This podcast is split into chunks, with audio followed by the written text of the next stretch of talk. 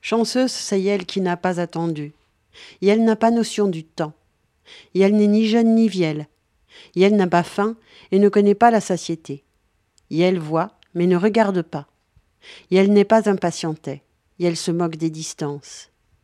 Ni Balfée, ni Laidée sorcierance, ni Blanchet, ni Noir, et est sûrement sympathique, bonnet copaine, mais n'est pas encore née. Foa, c'est elle qui voudra avoir cette Ephoam comme amanté.